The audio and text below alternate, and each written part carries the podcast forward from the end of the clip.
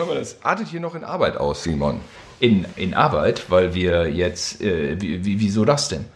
Ja, hör mal, jede Woche müssen wir hier eine Stunde so eine Stunde voll quatschen. Ja, ist so, ne? Und die Post muss man ja auch machen. Ja, das machst du ja zum Glück. Du Ich schneidest ja dann noch, das wäre mir alles viel zu viel Arbeit. Ja, ja. Ein falscher Witz.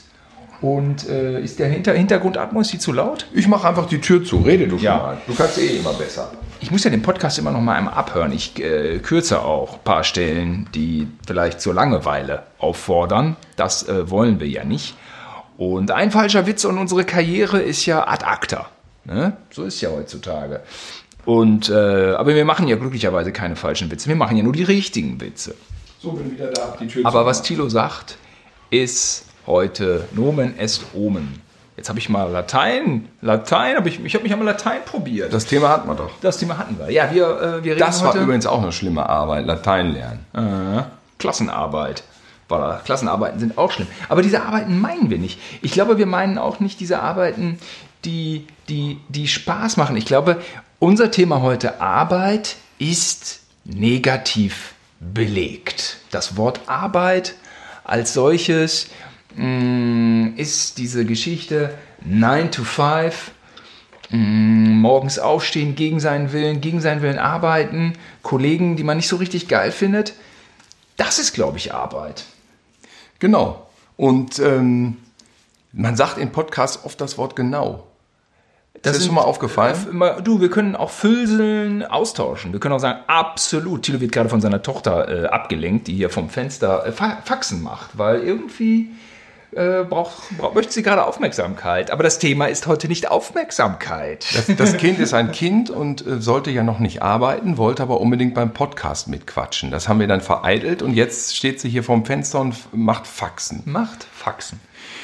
Arbeit. Also, ich meine, wir sind ja schon relativ früh an Arbeit ähm, her- heran, Ja, durchs Aufwachsen auf dem Bauernhof. Ja. Wo, wo es echt schnell losging. Ja. Und ähm, die, erste, der, die erste richtige Arbeit, ich glaube, es kann sein, dass wir es auch schon mal erzählt haben, das war dann der Moment, wo wir Sommerferien hatten oder wo ich Sommerferien hatte und Vater dann sagte so, nee, aber jeden Tag bis 12 Uhr in den in eine Federn liegen gibt's nicht. Äh, gibt's nicht.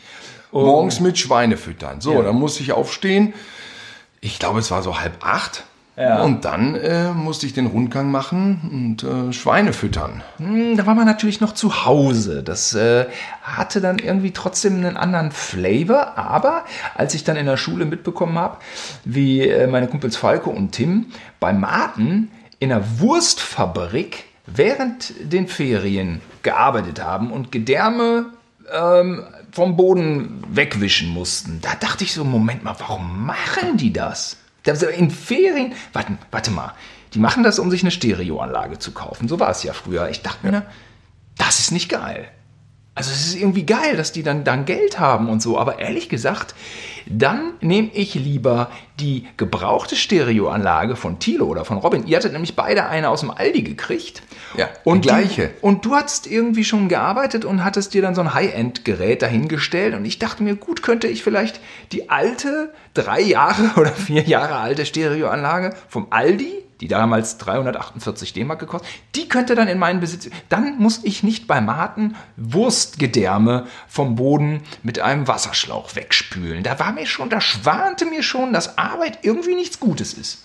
Ja, aber das, äh, wir sind ja relativ behütet aufgewachsen auf dem Lande, wo man die gröbsten Sachen hatte. Man hatte Platz zum Wohnen, man hatte Platz zum Spielen und man hatte was zum Essen, weil es die Eltern bezahlt hatten. Dann zum Beispiel Dirk Deitermann machte dann einen Ferienjob bei Milsmann beim Autohaus und bekam am Tag 25 Mark. Und andere hatten sonst so 25 Mark dann halt Taschengeld, Taschengeld einmal im Monat. einmal im Monat. Und er hatte dann 25 Mark am Tag. Das war so unfassbar viel Geld. Aus heutiger Sicht denkt man sich so, huch, ist nicht viel, ne? Für einen Tag. Aber ich meine, natürlich, er war natürlich ungelernt und hat dann einfach so einen äh, Ferienjob da gemacht und geholfen. Wahnsinn. Man kann sich in diese alten Lebensverhältnisse äh, nicht mehr zurück reinversetzen. Also wie wenig Geld man als Student braucht, ähm, das ist ja irgendwie eh so ein Faszinosum. Also wir waren jetzt keine Studenten, aber so als junge Heranwachsende braucht man manchmal weniger als Hartz IV. Ja. Und man hat ja trotzdem einen guten Lifestyle und einen guten, guten Vibe und ein gutes Gefühl, ja. Aber man hat de facto eigentlich weniger als viele, die es schwer haben. Gut, wir haben auch alle zu Hause gewohnt, muss man auch dazu sagen. Ja, ich habe 1989 dann ähm, den Führerschein gemacht, also den Autoführerschein. Ich hatte ja vorher schon Treckerführerschein. Ich weiß noch, dass ich einmal zu einem Kumpel bei Regen mit dem Trecker gefahren bin. Bin zum, mit dem Trecker hin. Because I can. Ja, genau. Und daneben an war halt so ein Edeka-Parkplatz, ein großer, der natürlich abends leer war. Und dann konnte ich da mit dem Trecker parken. Und zwar besser als Fahrrad. Ja. Ja, ich hatte auf jeden Fall noch die Führerscheinprüfung gemacht. Das war, glaube ich, tatsächlich die Woche, bevor ich dann äh, zu Mittelberg und Walkenhorst nach Halle-Künsebeck fahren musste. Also, Also, beziehungsweise wir haben mit 15 natürlich diesen Trecker-Mofa-Führerschein ja, gemacht. ja, das ist das, was ich meinte. Das war vorher, aber der normale war dann ja mit 17. Ne? ja, ja. Gott, ich hatte so eine Angst vor dieser Prüfung. Ich hatte noch nie wieder so eine Prüfungsangst wie vor, vor dieser Führerscheinprüfung. Ich habe mich wirklich, ich habe mich kalt geduscht, weil ich so einen Schiss hatte. Und ich brauchte ja diesen Führerschein, um dann nach Künsebeck fahren zu können. Äh, morgens 7 Uhr war Arbeitsbeginn und da gab es keine öffentlichen Verkehrsmittel. Man kam da einfach nicht anders hin. Mit dem Fahrrad hätte ich da anderthalb Stunden gebraucht. Es war wirklich weit. Künsebeck anderthalb Stunden? Naja, Ja. dreiviertel Stunde, 50 Minuten. Nee, das glaube ich nicht. Hier hinten rum. Ich bin hier über Halle. Elf Kilometer, alles. sowas. Elf? Zwölf?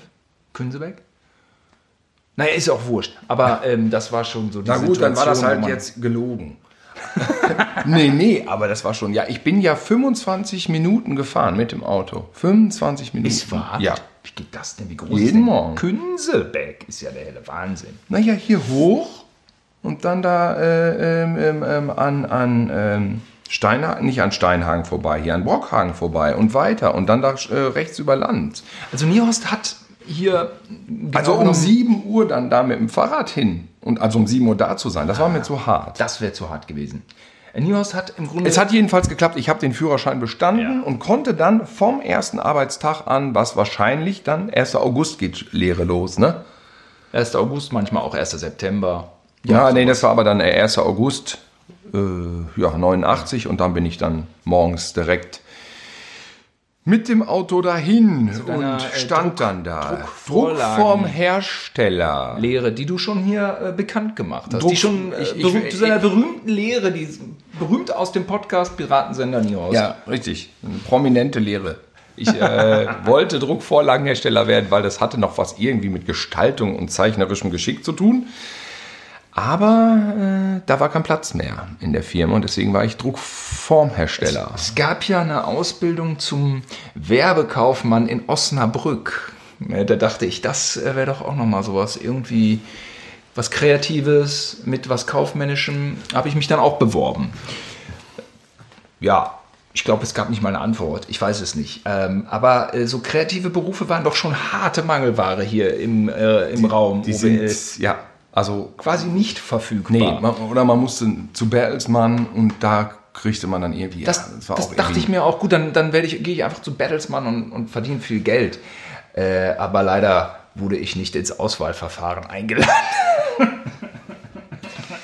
Bertelsmann war dann immer so die, Da brauchte die man Burg schon- mit den sieben Schlössern. Ja, brauchte man, also ein gutes Zeugnis äh, brauchte man schon bei Battlesman, was ich dann irgendwann so merkte. Ja. Aber das war ja auch immer so eine Nummer, Bewerbung schreiben. Oh, dieses Vor- mit Schönschrift, das haben wir ja schon in der Realschule dann gelernt. Stimmt, handschriftlich war das. Nee, ich habe schon auf dem Computer ge geschrieben. Nee, man musste die Bewerbung Handschriftlich? äh, handschriftlich machen. Oder den Lebenslauf handschriftlich. Uh, da musste man sich immer so konzentrieren. Dann musste so ein Bild gemacht werden, was perfekt war und natürlich keine Fehler. Und Schrift war immer meine schlechteste Note in der Grundschule. Aha. Ich hatte eigentlich nur so zwei in der Grundschule. War, fand ich auch jetzt nicht so schwer, gebe ich zu. Schrift immer nur eine drei. Immer eine Sauklaue gehabt. Das konnte ich einfach nicht. Konnte mich auch nicht so lange am Stück konzentrieren. Auch das hatten wir schon hier öfter besprochen. auch das ist geblieben. Auch das ist geblieben. Und also oh, und dann so so ein Hemd anziehen. So. Ah, ja, Ich du warst ja Industriekaufmann. Ja, ich musste mich dann so in so, in so Klamotten reinzwängen. Ich habe dann so Schuhe gehabt aus so einem, aus einem Tanzkurs noch. Ne? Nee, nicht Tanzkurs, nee. Woran habe ich diese Schuhe eigentlich? Abiball. Abiball war das. Ja, einfach so in den Laden gegangen, komm mal hier so schwarze Lederschuhe, ja komm. Und die habe ich dann getragen und dann hatte ich so eine Dickies-Hose, weil Dickies war so Workwear, das war cool bei Skateboard BMX und die habe ich dann dazu an, die passte aber auch irgendwie nicht, weil ich schon so langsam ein bisschen Fett ansetzte, weil man irgendwie doch auch jetzt plötzlich ja irgendwie die 20 überschritten hatte und dann hatte man hin und wieder ja doch einen Riegel zu viel gegessen. Diese Dickies-Hose war also schon verflucht eng.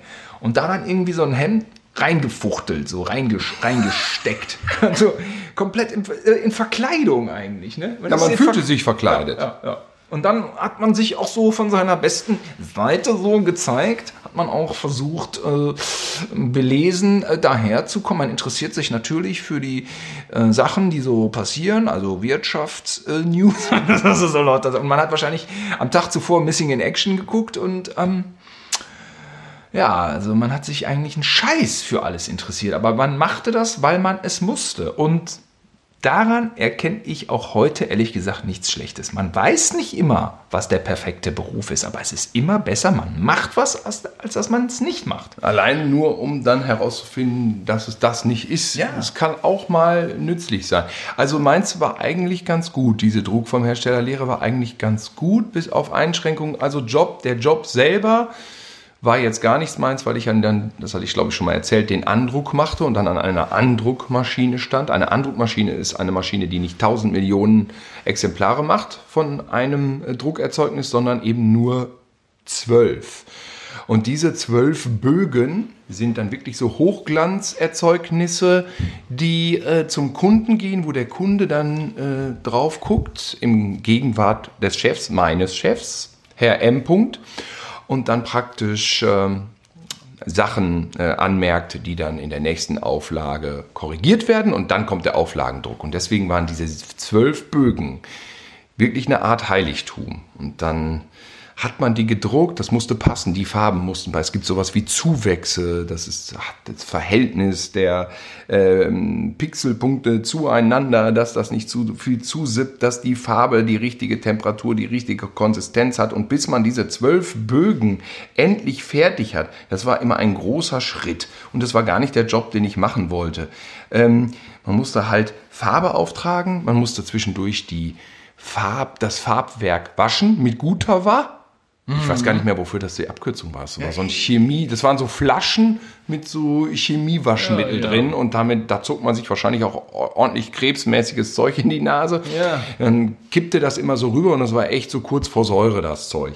Und ich weiß noch, dass Herr M irgendwann die Bögen ordnete, die fertig waren und damit zum Kunden wollte. Ich glaube, es war wahrscheinlich Werthers Echte oder so, also Stork. Und ich kam da an und wollte das Farbwaschwerk waschen und habe dann diese Flaschen einfach ein bisschen zu dämlich abgestellt, sodass eine Flasche umknallte und diese scheiß ätzende Guter war über die guten Bögen drüber gespritzt ist. Oh, die Ware war kaputt. Ja, das muss ich sagen. Und aber irgendwie war mein Chef auf der Ebene dann irgendwie so halbwegs okay, muss ich sagen. Also der hatte viele Nachteile, aber da guckte er nur so hoch, war total geschockt und ich war natürlich auch geschockt, war natürlich keine Absicht. Es war einfach nur total hohl, dass ich das scheiß Ding umgeschmissen hatte und, und er guckte nur und ich glaube, hat dann noch irgendwie was drum rumgeschnitten, hat echt kaum was gesagt, so irgendwie, naja, hm, Mhm. Und ist dann aber gegangen. Also muss ich sagen, äh, ist glimpflich ausgegangen. War aber eine super Horrorsituation. Ja, ja. Oh. Ja, immer so diese Ängste und Chefs und so. Und ähm, es ist ja auch ganz normal, dass man irgendwie mit Bauchschmerzen in einen neuen Job reingeht, weil man ist ja auch irgendwie ein Stück weit immer überfordert, wie viele neue Leute da sind und eine neue Situation und man hat Sorge, sich zu blamieren und man will sich eingrooven und hat, man hat Angst, dass das auch scheiße ist. Erster Arbeitstag war ja immer eigentlich so auch ein Albtraum einfach, weil die Arbeit auch immer doch zu Beginn sehr weit von einem selbst entfernt war. Ne? Und ich da mit meinem kaufmännischen, ich habe da einfach nicht äh, in dieses äh, Geschniegelte reingepasst und äh, habe aber auch damals nicht die Größe gehabt zu erkennen, dass, das, dass man das auch nicht braucht. Aber da war die Zeit auch nicht reif. Also man braucht ja nicht für dieses, ähm, für dieses Kaufmännische da so ein Spießer zu sein. Also das kommt ja überall drin vor. Man kann ja so sein, wie man will. Aber Nein, so waren damals die Betriebe nicht aufgestellt. Und äh, ja, dann habe ich da schon wieder so ein Vorstellungsgespräch gemacht, wo ich dann auch wieder versucht habe, so total vernünftig und nein, und, und, und dann sich so immer so, ja, ich interessiere mich hier für Ihren Betrieb, äh, weil äh, ich finde das, äh, weil ich finde den interessant. So, das war so, das war so meine rhetorischen Fähigkeiten. Und im Hintergedanken nur so, ich interessiere mich eigentlich nur für Hardcore- und Horrorfilme. ja, genau. Also Hardcore-Musik. Äh, ich, äh, genau, was ist hier mit, was ist eigentlich hier mit Agnostikfront und äh, lass mal ins AJZ. Also Kann ich mit Ihnen über Sick of It All sprechen? ja, genau. Was ist mit Splatter? Haben Sie kennen Sie Peter Jackson? Was, äh, was ist mit Quentin Tarantino? Was halten Sie von Tanz der Teufel? Weil ich ein, bei einem so einem Betrieb, die haben irgendwelche chinesische Seide gekauft da oder verkauft. Hast du nach John Fu gefragt? Ja, ja, ja. nee, das war, ähm, das war alles, da war in OWL, die Industrielandschaft in OWL ist gut für Leute, die sich für Türen interessieren oder Stahlträger, die da, die das irgendwie spannend, Kreissägen. Kreissägen und so, die das spannend und sexy finden, ja, genau richtig hier. Aber jeder, der irgendwie ähm, Polizeirevier Hill Street ähm, mocht. Na, wie auch immer, ja. Ja, nee, also Vorstellungsgespräche war nicht so ganz meins. Bin ich auch abgekackt. Ich bin dann aber glücklicherweise bei Union Knopf genommen worden und hatte mich auch ein bisschen gefreut aus mehreren Gründen. Erstens war das ein etwas größerer Betrieb. Zweitens kannte ich da einen, äh, Jens hieß der, das war ein Kumpel von dir, wo ich wusste, der ist in Ordnung. Ähm, kann, dann kann es nicht so schlecht sein. Und drittens dachte ich mir, also viele Leute lachen ja, wenn ich sage, ich habe früher Knöpfe verkauft. Irgendwie finden die Leute das witzig. Ähm, aber so war es. Ich habe da direkt irgendwie gecheckt, okay, das hat ein bisschen was mit Mode zu tun und Mode hat irgendwas mit Kreativität zu tun. Und ähm, das ist schon mal irgendwas, was ich irgendwie hinkriege. Ich habe nämlich auch in in meine, ich wollte noch gerade meine Ferienjobs nennen. Ich habe, hast du auch mal in, bei Mondruck da diesen Quatsch gemacht? Nee. Ich habe ich hab tatsächlich nie Ferienjobs gemacht. Also ich war beim Mondruck drin, aber dann hinterher für eine andere Druckerei, für die ich gearbeitet habe, da habe ich mal Aufträ Aufträge hingefahren und abgeliefert, ausgeliefert. Ich, habe original gelbe Seiten zusammengetackert. Bei mir. Ja? Ja. Ja. Gelbe Seiten, das war ja damals noch ein großes Ding. Das ist auch heute noch ein Standardwerk.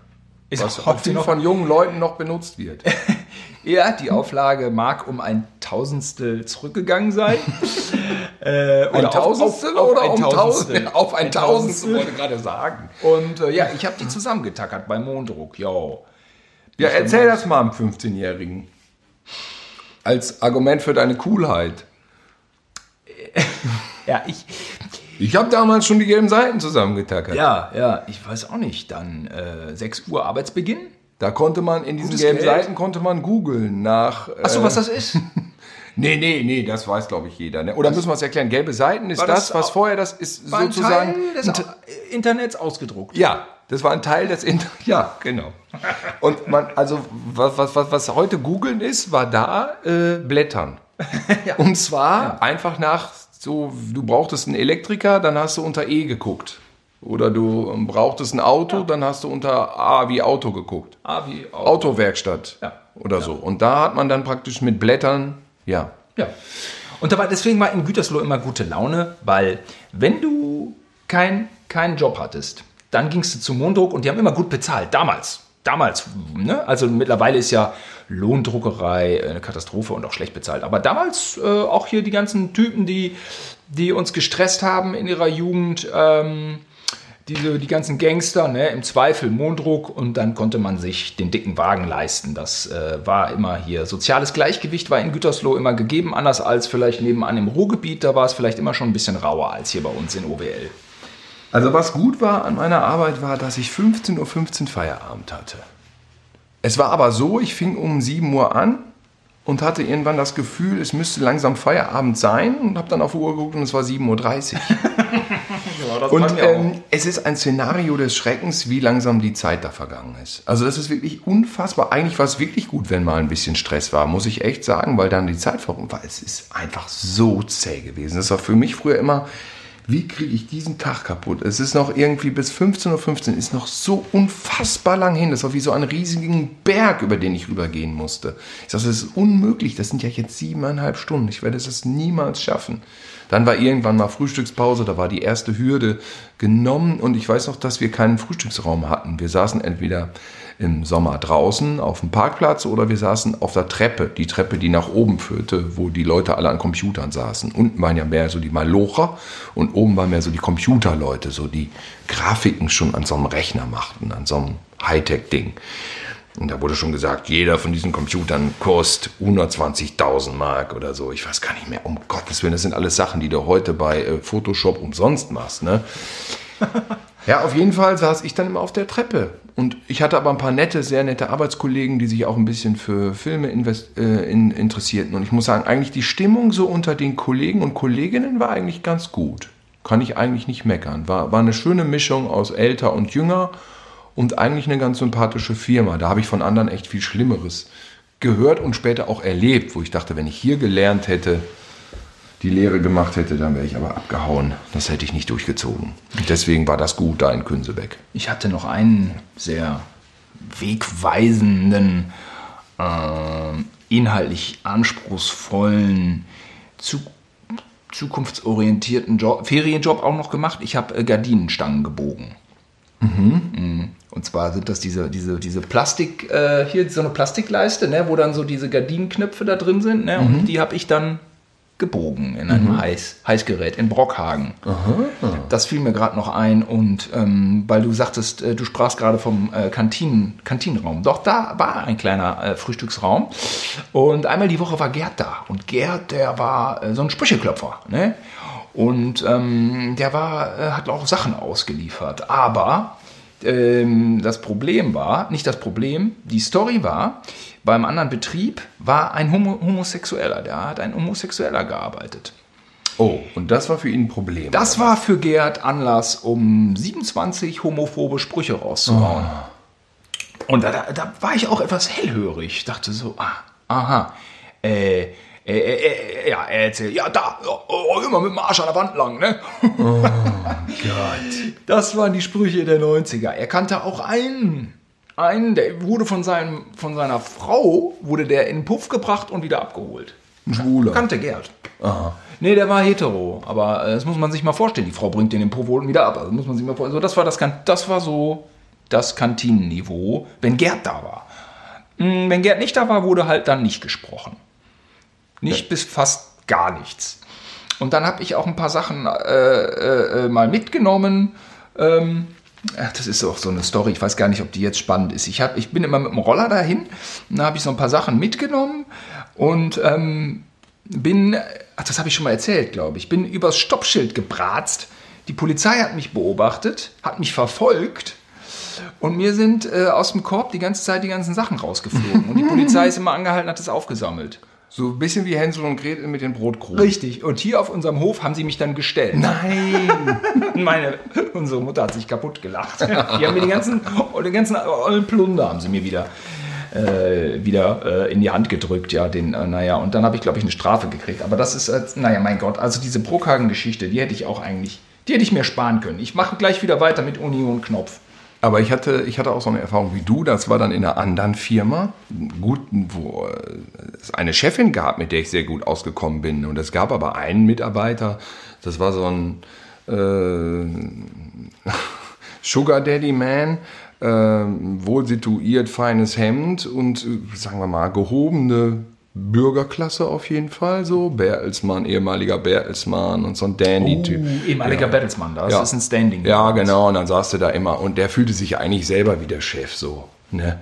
Und ähm, dann, dann äh, war es nämlich so, dass ich meinen ersten Arbeitstag hatte um 6 Uhr und ich stand dann, bin ich noch mit dem Auto hingefahren, obwohl ich später mit dem Fahrrad gekommen bin, weil es war ja super nah. Und dann saß ich im Auto und um 6 Uhr war keine Sau da. Da dachte ich so, was denn? Ich meine, 6 Uhr ist auch früh insofern. Und dann trudelten die ein um 10 nach 6. Okay. Ich dachte schon so, okay, nicht schlecht.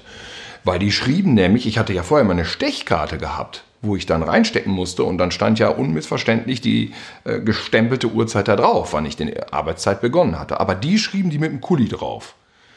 Die schrieben dann drauf 6 Uhr, waren aber 6.10 Uhr da. Okay. Dann haben die sich erstmal hingesetzt, also er und zwei andere, eine Kollegin und noch ein Kollege. Es waren drei und ich war dann der vierte und ich kannte die ja auch alle noch nicht jetzt so an dem ersten Abend, aber die, äh, morgen, die waren alle in Ordnung. Dann haben die aber erstmal eine halbe Stunde Kaffee getrunken. Weil die Chefin war ja noch nicht da. Die Chefin kam immer erst so um halb neun. Und dann haben die da Kaffee gesoffen. Bis, bis, bis 20 vor, ich kann das erzählen, die Firma gibt es nämlich nicht mehr. Dann fingen sie langsam an zu arbeiten und ich muss sagen, der Typ war natürlich auch effektiv. Es war natürlich ein guter Mitarbeiter. Der kriegte die Aufträge rein, der stand dann an seinem Leuchttisch und schraubte dann, klebte dann die Letos da drauf und knallte das so durch. Das muss man sagen. Also der hat die Arbeit natürlich auch gut hingekriegt und die anderen auch. Aber dann machten die, ähm, ähm kam die Chefin, 8 Uhr, dann machten die nochmal Pause mit ihr, um sich nochmal zu besprechen. Dann saßen die dann nochmal 20, 30 Minuten rum. Dann gab es nochmal eine Kaffeepause um 11 bis 11.20 Uhr. Und dann machten sie Mittagspause. Und dann war um 14 Uhr ja auch schon Schluss. Ja, ja. Also ich habe mich echt gewundert, wie viel die Pause machen. Ja. Das fand ich schon echt. Die, die, er hat natürlich die Chefin überhaupt nicht für voll genommen. Also eine frühe Form von das Mädchen, so, komm, komm, was hat die schon zu sagen? was sagt die schon? Ist mir doch egal, was die gesagt hat. So diesen, diesen Tonus hatte er drauf. Aber man selber, der sich nicht so ganz mit der Firma identifiziert, denkt sich natürlich, lasst uns doch die ganzen Pausen weglassen und eher nach Hause gehen. Ja. Aber die leben das dann auch irgendwie die so. Leben, ne? aha, die fahren natürlich dann Gütersloh, fette Karre, weißt du. Mhm. Ich weiß den Namen noch von dem, ich werde ihn nicht sagen. Ja. Ähm, und was ich aber auch gut fand, dass dann so äh, ging es irgendwann um Rechtsradikalismus, weil natürlich die Bildzeitung immer auf dem Tisch lag. Und wie gesagt, wir reden jetzt nicht von Unterschicht Proletariatum oder irgendwie für Dummdeppen. Nein, gehobene Bürgerschicht und dann aber auch so, ja, was denn und so Drittes Reich. Da konnte man aber wenigstens noch auf die Straße gehen. Da wurdest du als Frau nicht angepöbelt. So eine Sprüche kamen dann. Oh, das dritten angenehm. Nee, da konntest du noch auf die Straße gehen. Also äh, so nach dem Motto, er hat nicht dieses Klischee rausgehauen, war nicht alles schlecht, aber er hat es begründet. Er hat es im Vorfeld schon mal rausgehauen, warum nicht alles schlecht war im Dritten Reich.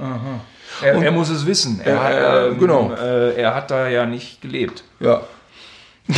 Ja. Was für idiotische Aussagen, ja. ja er hat dann auch so Sexgeschichten zum Teil rausgehauen. Ja. Also, da hat die mir einen geblasen in der Umkleidekabine von Karstadt. Ey, dann sind wir da. so eine Scheiße hat der da raus. Moment, Moment, Karstadt oder Hertie? Karstadt, Hertie oder war es Klingenthal? Ich weiß nicht.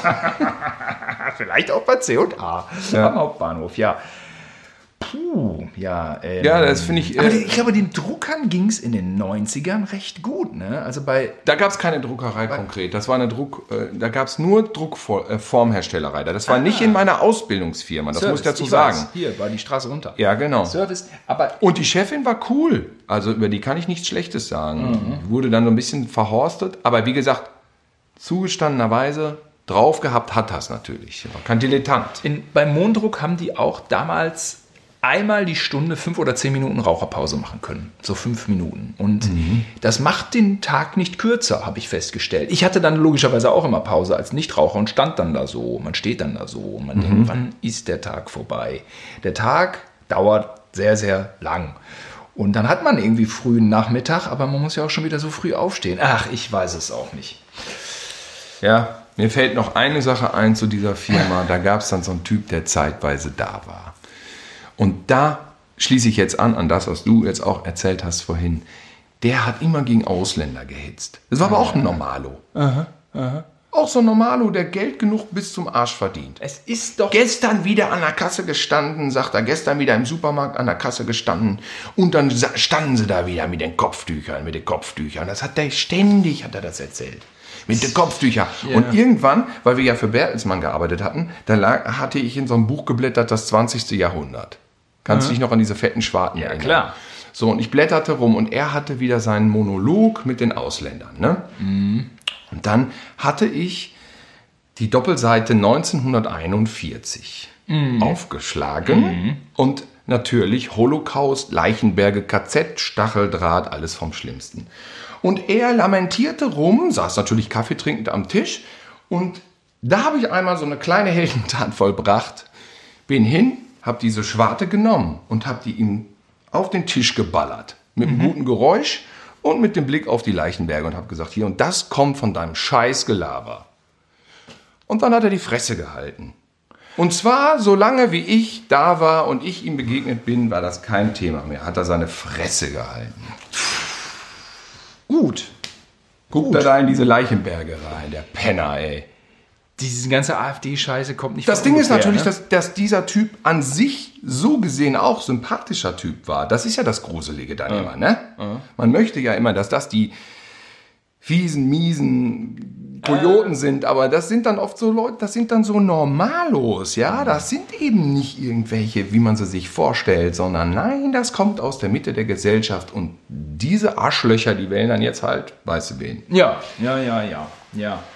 Ja, ähm, äh, Tilo, ich würde jetzt mal mit meiner etwas mm, äh, biederen, gemächlichen, aber irgendwie auch ganz komfortablen Ausbildungsphase bei Union Knopf anfangen. Die kannst du ja konterkarieren mit ein paar morbiden ähm, Geschichten, die äh, vielleicht ein, ein bisschen prickelnder sind, daherkommen. Ähm, oder wie auch immer, was auch immer du dir äh, notiert hast oder was, was du erzählen möchtest. Ja, ähm, ich habe, glaube ich, für mich festgestellt, also Union Knopf, ne, wo ich meine Ausbildung gemacht habe, mh, eigentlich, das, das hatte viel Gutes. Also für den Rest meines Lebens muss ich echt feststellen, boah, was habe ich da gelernt, ne? Wahnsinn. Ähm, aber was immer anstrengend ist, ist das Miteinander der Leute, die nach oben wollen, ne? Der Leute und Leutinnen. Äh, alle, die so ein bisschen so Karriere machen wollen und dieses Gestachel und ich bin ein bisschen geiler als du und nein, wir sind hier alle Lower- oder Middle-Management. Wir sind hier alles die gleichen Vollpfosten. Wir müssen uns nicht gegenseitig angiften.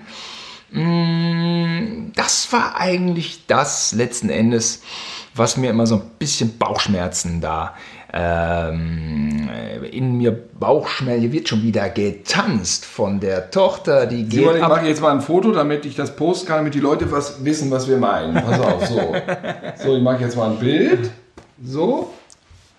So, du guckst. Ja. Spring mal hoch.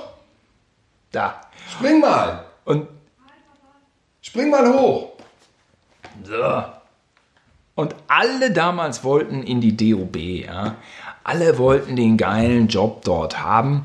Und ich eigentlich nicht. Ich dachte, ich will einfach nur die, die Ausbildung mal jetzt hier äh, vernünftig über die Bühne kriegen und äh, mich irgendwie hier durchschlagen. Und dann habe ich einfach eine, eine abgeschlossene Ausbildung. Und so, so war es auch. Ich hatte die Ausbildung abgeschlossen und habe irgendwie mit guten Noten dann auch noch die, ähm, die Prüfung gemacht. Und siehe da, mir wurde der Job in der DOB angeboten. Irre. Ich habe dann plötzlich den Job in der DOB Damenoberbekleidung bekommen, den ja irgendwie Oh. scheinbar jeder haben wollte. Warum? Ich weiß es nicht. Wie die Jungfrau zum Kinde. Und hatte da diesen gefürchteten ähm, Abteilungsleiter, Verkaufsleiter, der war der Beste einfach. Der mit so wirren Haaren äh, rotierte der da äh, äh, rum. Ja, er hatte auch Herzrhythmusstörungen. Ich weiß nicht, vielleicht hat er einfach zu hart gearbeitet. Ähm, von dem habe ich so tolle Sachen gelernt. Ähm, auch, auch später dann, als ich gesagt habe, so hier, WG Europa, ich habe da jetzt irgendwie so ein Angebot, ich kann für umsonst in Köln wohnen. Da äh, hatte der Herr R. sofort äh, die, richtigen, äh, die richtigen Tipps. So, was, Sie gehen nach Köln? Und machen Sie mit Ihrer Freundin Schluss. Machen Sie mit Ihrer Freundin Schluss. Echt, das hat er gesagt? Das war sein Tipp? Ja, und, aber, aber, aber, aber haben Sie schon einen Vertrag? Haben Sie schon, Herr Gusen, haben Sie schon einen Vertrag? Äh, Ich habe schon Pferde kotzen sehen, ja? Kündigen Sie erst, wenn Sie einen Vertrag haben. Der war, der war einfach so fair und ähm, Der hat dich fürs Leben vorbereitet, das muss man ja sagen. Dermaßen fürs Leben. Er, war- er war irgendwie gefürchtet, aber er, er lebt leider nicht mehr. Hattest du das? das? Das Oh. Herz, das Herz, äh, ne? Ähm, und einmal hatten wir zusammen so einen Auftrag. Oh, da war er gut drauf. Äh, ein Auftrag an Land gezo- gezogen, fette Firma, 60.000 D-Mark. Ich habe übrigens damals 3.000 D-Mark verdient äh, im ersten Jahr nach meiner Ausbildung und dachte so, wow, das ist eine Menge. Wenn man zu Hause wohnt, 3.000 D-Mark, das war nicht schlecht. Die habe ich nie ausgegeben, habe ich ja gespart dann. Das ist krass, was hatte ich denn? 1000, ich hatte glaube ich erstes Lehrjahr drei, äh, 800, nee, 900 Mark, dann 1000 Mark und dann 1000, oder nee, dann 900, 1,1 und dann 1,3. Was ja, auch sensationell viel Sensationell. Es war einfach nur so, unser, unser Personalchef, der war immer so sehr so, so, so autoritär und äh, sehr streng und Bundeswehr. Und der Geschäftsführer war so ein, so ein Choleriker mit so einem roten Kopf. Ähm, das war einfach, die haben so ein bisschen, ein bisschen auch immer ähm, für Angst gesorgt. Aber die Verkaufsleiter waren geile Typen. Die Verkaufsleiter waren die geile Geschichte mit dem, wo dein Kollege äh, ins Ausland musste mit seinem Auto. Äh, wie meinst du? Naja, wo er mit seinem teuren, tollen, geilen Auto eine, äh, zu einem Geschäftstermin ins Ausland musste. Und dann, was war dann? Ja, er hielt an einer Ampel an. Und dann? Dann wurde er rausgezerrt aus seinem geilen Auto. Nee, die Geschichte kommt nicht von mir, die kenne ich nicht. Na, selbstverständlich. Der, der wurde doch rausgezogen. Dem wurde doch in Polen das Auto unterm Arsch weggeklaut. Echt? Das weiß ich gar nicht mehr. Echt? War das Ist so? das dein Ernst? Nee, habe ich jetzt vergessen. Aber Das ist eine der liebsten Geschichten, die ich kenne von, äh, äh, von Union Knopf, ist die, wo dein Kollege mit dem Auto, und er ließ sich nicht, er ließ sich nicht warnen. Und dann hat er an der Ampel angehalten und dann haben sie ihn aus seinem dicken BMW rausgezogen und sind mit dem Auto weg. Echt? Ja? Ach krass. Hätte ich, habe ich irgendwie Da vergessen. guck sie, sie hat sich bei mir eingemeißelt. Wie verrückt. Also, wir hatten einen 60.000 Euro auf. Ich weiß gar nicht, ob das irgendwen interessiert. Äh, egal, Herr, äh, Herr, Herr R. Punkt war aus dem Häuschen. Super, jetzt machen wir uns die Taschen voll, denn ähm, wir hatten die Firmenphilosophie, wir produzieren alles selbst. War natürlich erstunken und erlogen. Ähm, wir haben das alles sonst wo produziert und haben einfach den Kunden erzählt, dass wir das selber machen. Aber so war es nicht. Äh, Ex-Firma in Polen. Äh, Deswegen war er da. ja, wahrscheinlich. Ähm, wir haben eingekauft, wo es nur ging. Und da hatten wir die grandiose Idee, 1999, wir kaufen alles in, in, in Indien ein. In Indien und dann äh, haben wir EK äh, so und so und haben eine Marge von. Oh Gott, das ist ja diese ganz üble Ausbeuternummer dann. Ja, das ist, nein, das ist ganz normal BWL. Das ist die ganz normale BWL. Das ist also BWL. Das, das Leiden in der Welt, die Ausbeutung von armen Menschen und Kindern, die bis zum Bauchnabel in Chemikalien arbeiten. BWL. ja, ähm, richtig. Ja, wo kein Das Kläger, ist ja eine, erstmal eine. Erkenntnis, die ich hier davon trage. Ja, ja. Man, soll, man muss den äh, Menschen so viel möglich, wie möglich aus Geld aus der Tasche ziehen, ohne sich dabei strafbar zu machen. Und das, ist fängt, dann, und das fängt dann schon eigentlich bei sowas wie Knöpfen an. Das heißt, äh, da kann ich ja ein korrektes Leben fast überhaupt nicht führen, weil überall BWL drin ist. Im Knopf, im Hemd, Immer in der Gürtelschnalle. Ja, du kannst ja Parteien wählen, die meinetwegen dann äh, Gesetze erlassen, dass sich äh, gewisse Verhältnisse ändern, gewisse Konditionen, das kannst du ja machen. Ja, ja. Aber wenn die Gesetze nicht da sind, schnappt sich BWL, was geht. Natürlich, jeder. Es geht nur um die Marge. Es geht nur. Ju, Bayern hat auch gegen Barcelona 8-2 äh, gewonnen. Ich meine, es hätte doch auch ein 5-2 jetzt doch auch getan. Doch, oder ich habe mich mal einmal mit, mit Menderes habe ich mich mal einmal unterhalten. Menderes äh, Von DSDS mit der. you, you can do, you can, ja. Ja, okay. Und äh, das fand ich einfach interessant. Und Menderes sagte, ja, so eine Firma wie Facebook, die verdient so viel Geld. Das würde er nicht verstehen, dass die so viel Geld verdienen, weil man könnte da auch weniger verdienen. Aber da hat Das ist ein Punkt. äh, Menderes hat da die Grundmaxime der BWL nicht auf dem Schirm gehabt. Der Menderes ist einfach zu gut für diese Welt. Ja, ja, ist gut. Man könnte doch auch weniger verdienen. Tito, was ist bei dir? Man könnte es doch auch einfach, man könnte doch vielleicht auch. Ich könnte nicht weniger verdienen, dann krieg ich schon ein Problem. okay, auch gut. ich wohne in Köln-Ehrenfeld. Und ich dachte mir, geil, der Inder, der bietet das günstig an. Aber wir reden über das Indien der 90er Jahre. Das ist anders als das Indien im Jahr 2020. Also meinst du, hast du doch, da hast du nicht so ausge... Du, warst du eigentlich dann der Ausbeuter von deinem Schreibtisch aus? Könnte man das jetzt so festhalten? naja, die Idee hatte jetzt der Verkaufsleiter. Ne? Ach so, der, wird die Verantwortung dann wieder weitergegeben. Ich war ausführender. Das ich war ja, ich ausführender. erinnere mich an die Jahre, die ich eben schon mal ansprach. Da wurde das auch gemacht. Mit ganz schlimmeren Sachen. Oh, oh, oh, oh, oh. Naja, Nein, ich rede nur vom Konzept. ja, aber grundsätzlich äh, verdient natürlich so ein indischer Lieferant da dann schon Geld. Aber das Gefälle, äh, Nur halt seine bei- Mitarbeiter wahrscheinlich. Ne? Äh, Die, die, die eher wenig. Eher Gut, wenig. weiß man nicht. In dem Fall war es vielleicht gar nicht so. Vielleicht war das ja ein netter Firmenchef. Das, das wurde dann mit dem Disponenten ausgekaspert und dann wurde das so durchgezogen. Dann wurde das alles in Indien bestellt und äh, ich dachte mir so, hoppla, wenn das mal gut geht. Denn als Sachbearbeiter, der ich ja war, hast du ja immer die Probleme mit Lieferterminen. Ne? Der Kunde ruft ja bei dir an, wo bleibt die Ware? Wo bleibt die Ware? Ja, äh, nur so, so in einer Woche oder so. Und dann gehst du in die Dispo und sagst, Herr Morgenstern, wo bleibt die Ware?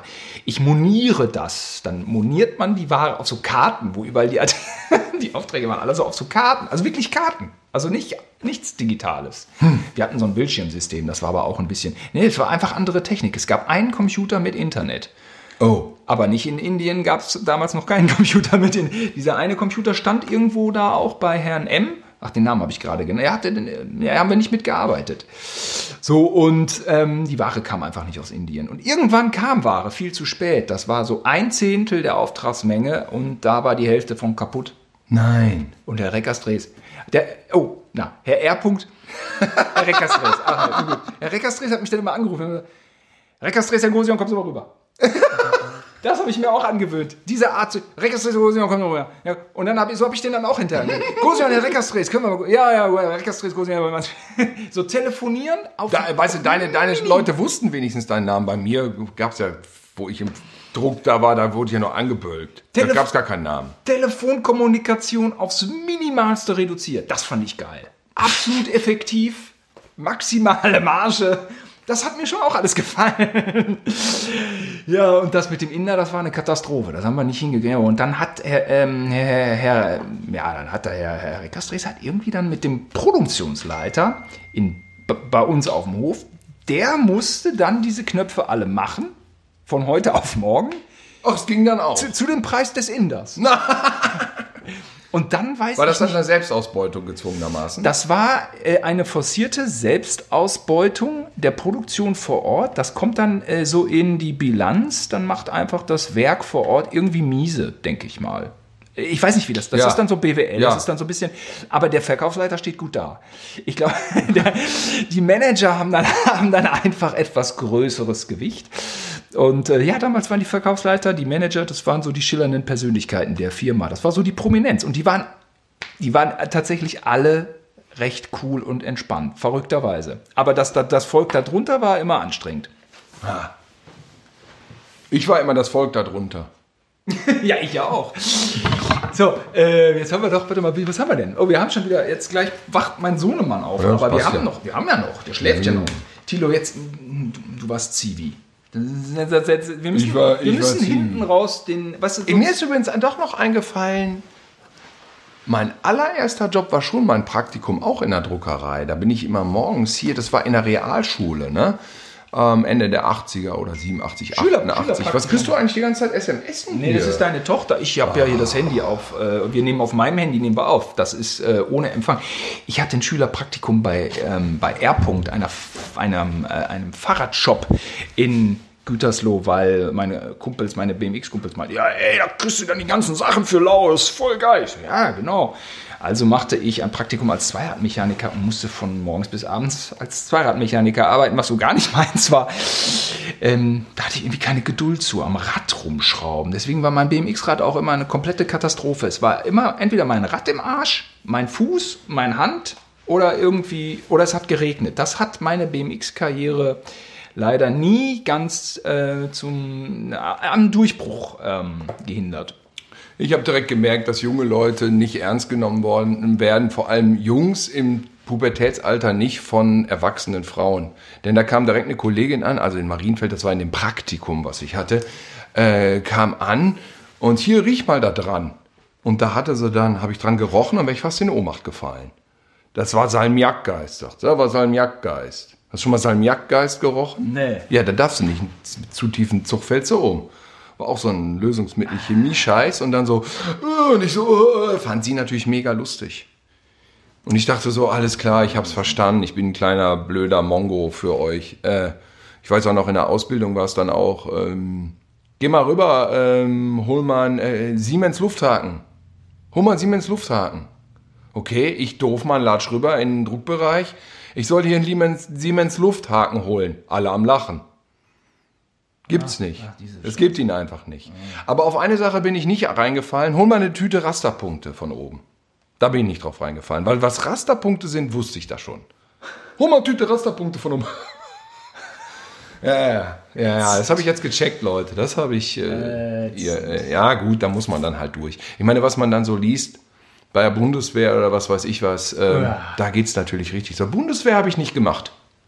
Ich habe Zivildienst gemacht. Ich musste als dritter Sohn nichts von beiden machen. Ja, du musstest nix. Aber ehrlich gesagt, die Zivildienstzeit hat mich komplett nach vorne gebracht, fürs Leben vorbereitet. Es war eigentlich die beste Zeit mit, die ich so hatte. Und ich würde noch heute, könnte ich mir vorstellen, Pflege, ich meine, das ist immer dieses Problem mit Rücken, dass man dann die Leute so hochwuchten muss. Ja. Was mir natürlich da damals mit, äh, ja Gott, wie alt war ich denn da? 22? Leicht viel, aber Leicht Mitte 50 ist Schicht dann, ne? Kannst, kriegst nicht mehr hin, oder? Ich weiß auch das Vorstellungsgespräch. Und ich wusste, die Frage kam. Und die Frage kam. Ich war beim Arbeiter-Samariter-Bund, mobile Altenpflege in Gütersloh. Und die Frage kam schon im Vorstellungsgespräch, vor der alle Angst hatten. Und die Frage war, weißt du welche Frage?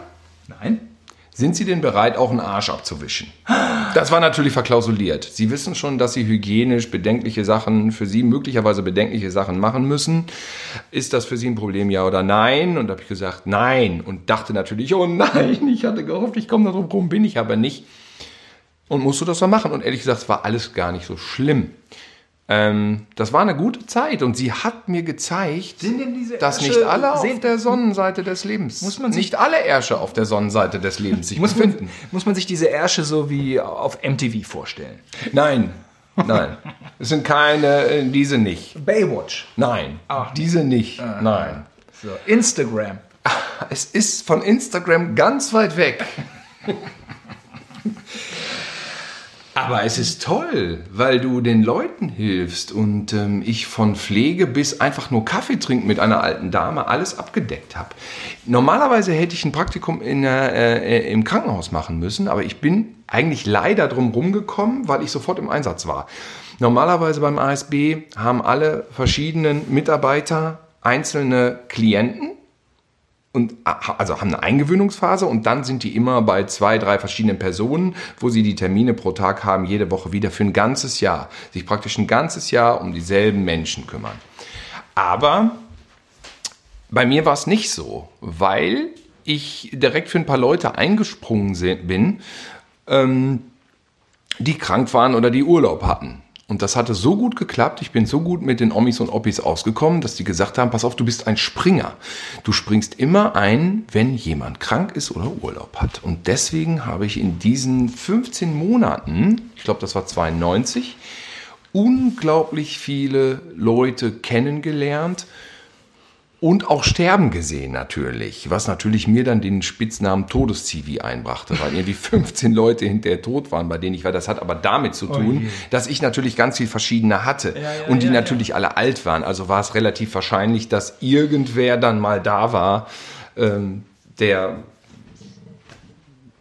ja, dass, dass irgendwer mal da war, der halt öfter mal da war oder der einfach verschiedene Leute dann halt immer besucht hat. Und ähm, ja, nu, aber das war noch so ein Spruch am Rande.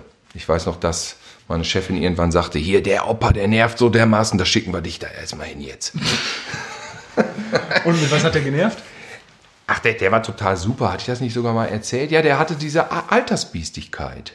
Ach so. Ja, ich glaube, ich hatte das schon mal erzählt, dass der sogar an der Front gewesen war und meinte, er hätte dann mit den Franzosen zusammen einen getrunken. Ah, ja. Eine traurige Geschichte so. Ja, dann wir haben mit den, wir haben mit den, das war, Nee, das, das könnte nämlich tatsächlich erster gewesen sein, weil der war nämlich Anfang der 90er 95.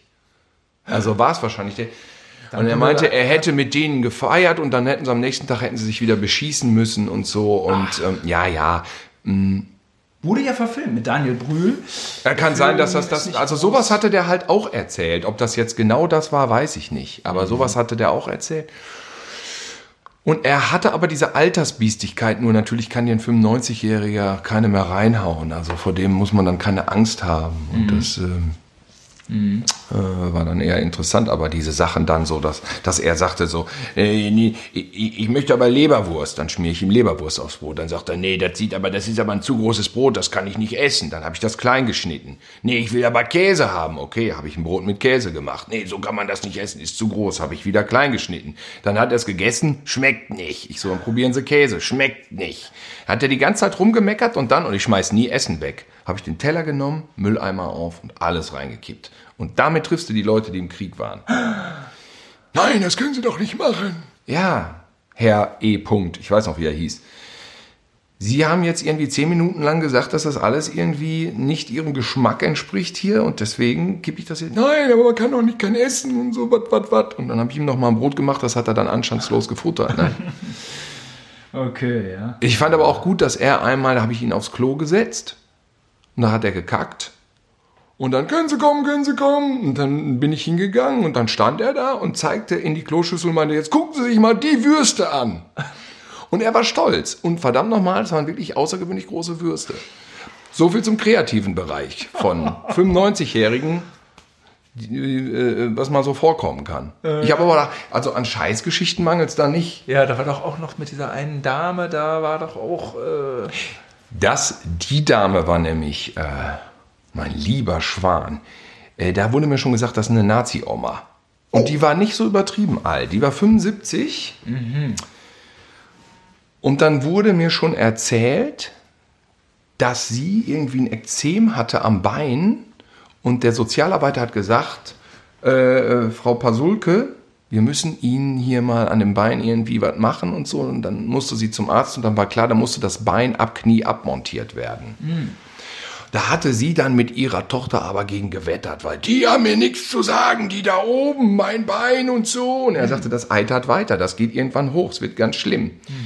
Äh, genau, ich glaube, es ging erst nur um den Fuß sogar irgendwie. Und dann, nein, nein, nein, es wurde gerichtlich dagegen vorgegangen. Und dann am Ende war dieses Exem so weitergewachsen, dass wirklich das Bein ab Knie abgemacht werden musste. Ja, und das war die Nazi-Oma. Und die hatte jetzt so eine Prothese. Und dann bin ich da rein. Ach, Sie sind aber hier, ja, wirklich, diese jungen Leute. Damals die SS, das waren ganz feine Leute, lassen nichts erzählen. Die Polen, das waren die Schlimmen, die Polen. Ich so, ja, ja, Frau Pasulke, ja? Ja, was wollen Sie denn jetzt haben? Äpfel, okay, Äpfel. Ja, aber nicht den harten Graham-Apfel, den will ich nicht. Ja, so war das ein paar Mal. Und als ich dann irgendwann wieder hinging und wieder fragte, welche Äpfel, da meinte sie, oh, ich muss mal schnell. Und sie hatte dieses geschnürte äh, Prothese, genau. ah, Sie musste aufs Klo. Oh, erzähl was mal zu Ende, ich wickel mal kurz. Ja, genau. Frau Pasulke saß dann an diesem Tag vor mir und hatte einen Bademantel an. Und äh, darunter hatte sie wohl nichts, wie sich später herausstellte, denn sie musste plötzlich dringend zur Toilette und stiefelte los mit ihrer Prothese. Das war, sah aus wie so ein zusammengeschnürte äh, Stiefel irgendwie aus der Gothic-Szene. Und ich blieb sitzen und guckte ihr hinterher und dachte nur, na gut, okay, dann ist ja alles in Ordnung. Und während sie mit ihrem Bademantel zur Toilette ging, wurde das Geschäft schon teilweise verrichtet. Es kleckerte aus der Mitte des Bademantels runter. Sie saß dann auf der Toilette und war ja völlig bei ihren Sinnen. Die war ja nicht irgendwie Altersdemenz oder so, gar nicht. Äh, und war am Jammern, oh Gott, oh Gott, oh Gott, oh Gott, oh Gott, äh, ist das peinlich? Und ich so, machen Sie sich keine Sorgen, Frau Pasulke, ist alles in Ordnung.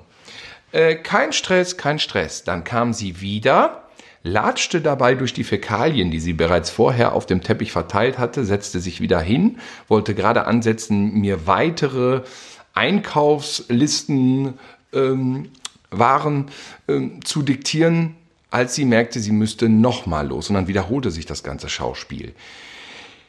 Sie saß dann auf der Toilette, musste lachen vor Peinlichkeit und ich saß auf dem Boden und schrubbte das alles weg. Das war eine schöne Geschichte, die ich garantiert nie vergessen werde. Simon, ich habe gerade die Geschichte erzählt, die, glaube ich, du schon mal kanntest, habe ich, glaube ich, schon mal zum Besten gegeben. Du warst jetzt gerade Ist ein Klassiker im Freundes- und Bekanntenkreis, diese Geschichte. Schön, dass wir sie hier jetzt mal auch hören konnten. Äh, Ich meine, du hast gerade so was ähnliches gemacht. Du hast nämlich den kurzen gewickelt. Ja. Wie gefiel dir das mit Fäkalien? Ja, das ist nicht immer angenehm. Aber die Wahrheit ist, das bereitet einen drauf vor. Als nämlich ich dann Vater wurde, fand ich das mit den Windelwechseln überhaupt nicht schlimm, weil eben diese Erinnerungen aus dem Zivildienst so waren. extrem waren, dass ich das total als Kinderkacke angesehen habe. Es ist, es ist Kinderkacke. Ja. Das war sogar jetzt nur eine Pipi-Windel. Und äh, wir haben ja schon Schweineställe ausgespritzt. Übrigens, äh, die schlimmste Arbeit auf dem Bauernhof, ähm, das ist mir noch eingefallen, ich weiß gar nicht, ob wir das in dem Podcast gesagt haben, war Kornblasen.